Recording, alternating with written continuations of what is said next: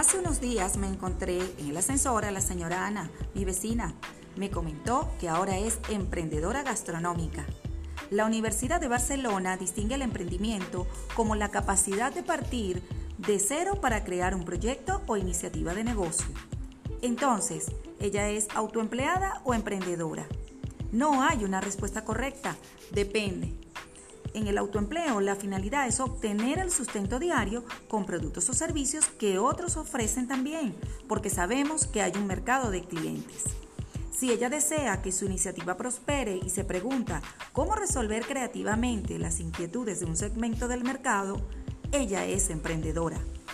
Emprender consiste en solucionar los problemas del cliente con ingenio y creatividad y sobre todo se trata de crear empresas. El secreto para salir adelante es simplemente empezar. Mark Twain.